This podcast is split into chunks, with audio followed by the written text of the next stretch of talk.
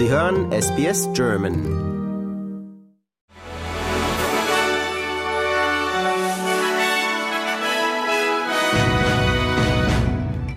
Sie hören den SBS German News Flash an diesem Freitag, den 29. Dezember. Mein Name ist Daniel Georgakos.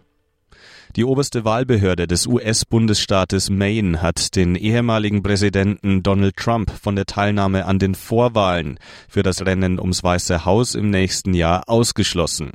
Als Grund nannte die Behörde die Rolle Trumps beim Sturm auf das US-Kapitol im Januar 2021. Maine ist der zweite Bundesstaat nach Colorado, der Trump aus diesem Grund bei den Vorwahlen nicht antreten lassen will. Am Ende könnte die Entscheidung über Trumps Kandidatur beim obersten Gericht in Washington liegen. Hunderte von jungen Demonstranten gingen gestern in Jerusalem auf die Straße. Sie forderten die Freilassung der noch immer im Gazastreifen gefangen gehaltenen Geiseln.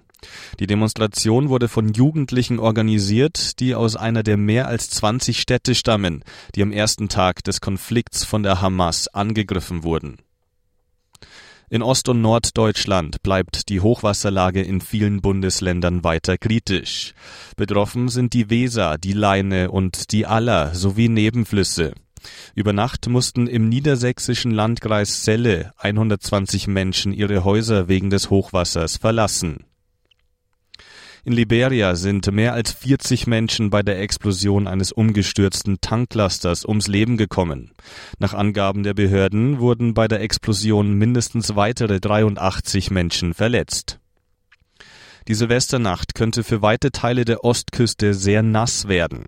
Die australische Wetterbehörde prognostiziert Schauer und mögliche Gewitter für viele Gebiete in New South Wales und Queensland über das gesamte Wochenende.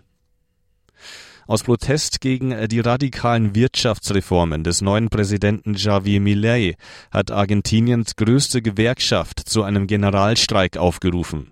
Der Streik soll am 24. Januar stattfinden, wie der Gewerkschaftsbund CGT mitteilte.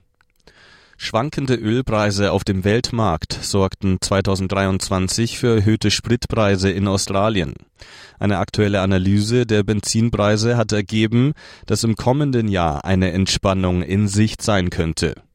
Im abgelaufenen Jahr war das Tanken in Brisbane am teuersten. Dort zahlten Autofahrer im Durchschnitt 1,93 Dollar pro Liter. Perth war die günstigste aller Landeshauptstädte mit einem Durchschnittsbenzinpreis von einem Dollar.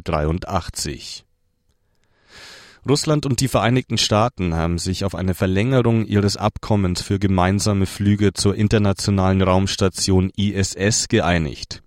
Mit der US-Raumfahrtagentur NASA sei vereinbart worden, dass bis einschließlich 2025 gemischte Teams zu der Orbitalstation fliegen sollen.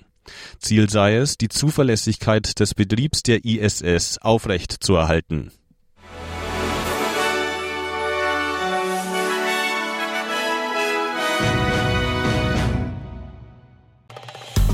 Liken, teilen und kommentieren Sie unsere Inhalte bei facebook.com/sbsgerman.